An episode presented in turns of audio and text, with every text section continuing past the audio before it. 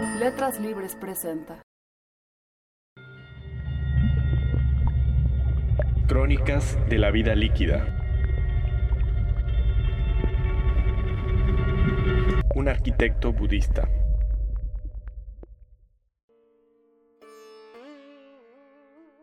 Espero a Carlos Bermúdez en un café de Chapultepec en Guadalajara.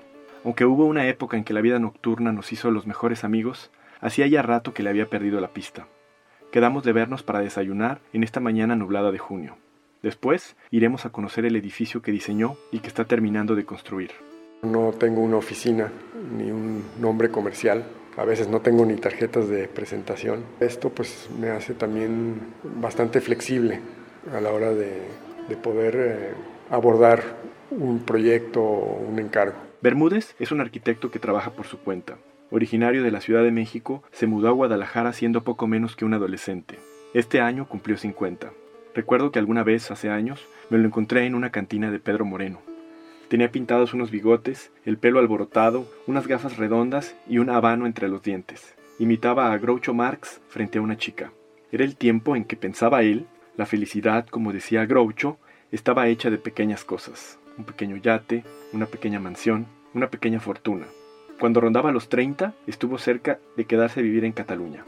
Algo muy parecido al masoquismo lo hizo volver. Acá ha trabajado para despachos grandes, medianos, pequeños.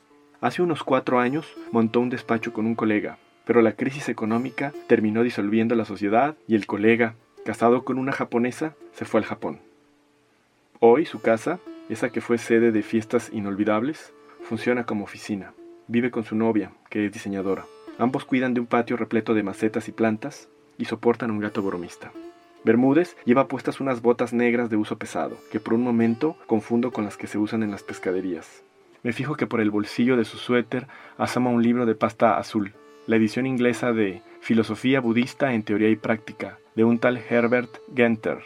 Hace un par de años que Bermúdez ejerce el budismo tanto como la arquitectura. En el budismo no hay una preocupación por explicar el origen del, del mundo, simplemente se, se acepta que son ciclos, pero la parte más importante no es esta, de los orígenes o explicaciones cosmológicas, sino la forma como el budismo ve o concibe al ser humano y las potencialidades que tiene cualquier ser humano de transformarse. Nos vamos en su auto a la obra, un coto de 10 casas con estacionamiento subterráneo en un estilo que Bermúdez, que alguna vez estuvo suscrito a la revista Architectural Record, define como semifuncionalista. El edificio está localizado en el country, una aristocrática colonia cuya seña distintiva es el club con campo de golf donde Lorena Ochoa hizo sus pininos. Construir este coto requirió demoler una fastuosa casa de 14 habitaciones con alberca y cancha de frontón que pertenecía a una orden religiosa. Bermúdez me lleva a dar un paseo por la obra.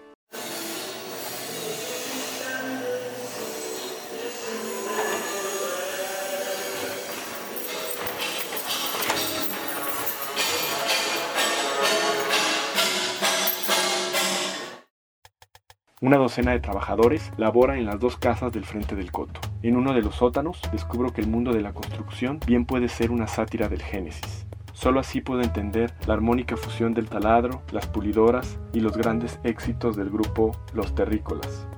Construir un edificio es una tarea ardua, máxime si las condiciones distan de ser óptimas.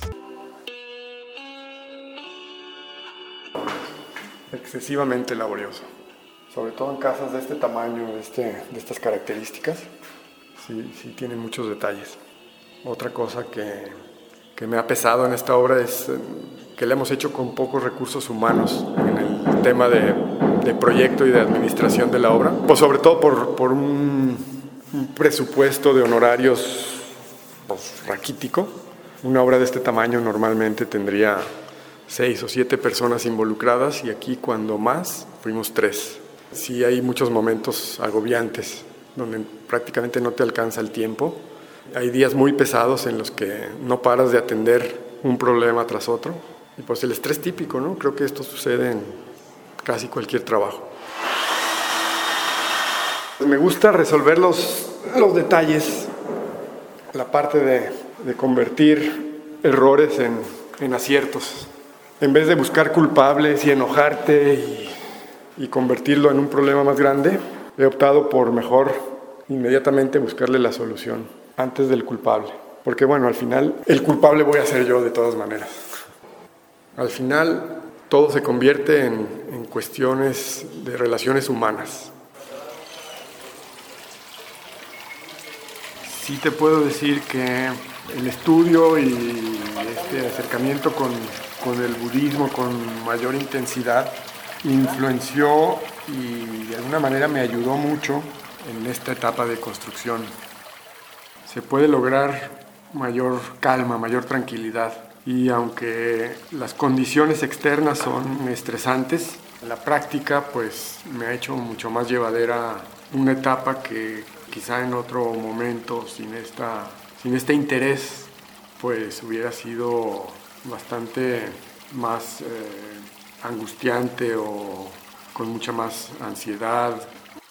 En la telenovela de la construcción de este edificio, el capítulo de hoy trata sobre la melodramática instalación de unos bloques de madera fina, importados de Austria, cuya medida no coincide con el largo de la barra y con el chorro de agua de una de las fuentes, que amenaza con provocar el llanto de sus instaladores. Demasiados detalles, imprevistos, fallas, deterioros. Ahora me parece que la construcción de un edificio, más que terminarse, se abandona. Al mediodía vamos a comer a un restaurante que está a la vuelta de la casa de Bermúdez, en la colonia americana. No sabía que existieran restaurantes veganos en Guadalajara. ¿Cómo ves a México? Le pregunto, así vagamente durante la sobremesa.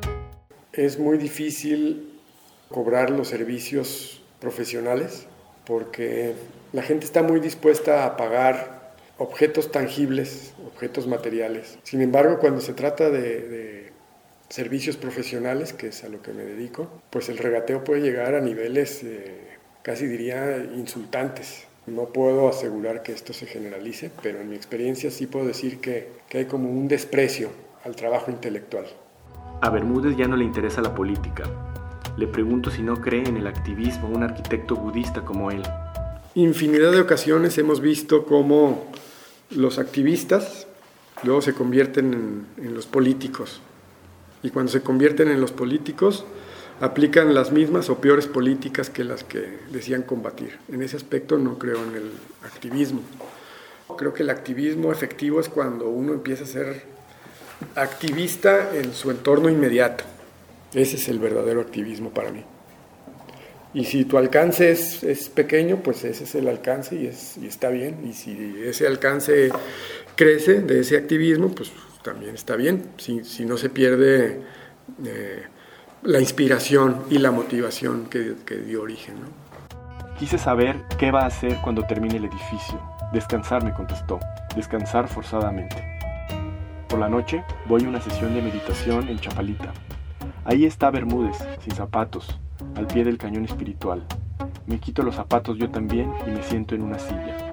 Inhalo, exhalo. Al frente, sentado en su trono, se encuentra un joven maestro venido de Bután. Nos dice que dejemos venir lo que sea que venga a nuestras mentes. Me concentro. Hay tantas cosas en la vida más importantes que el dinero, pero cuestan tanto. La frase es de Groucho Marx. Darse cuenta de que uno está distraído es ya un buen inicio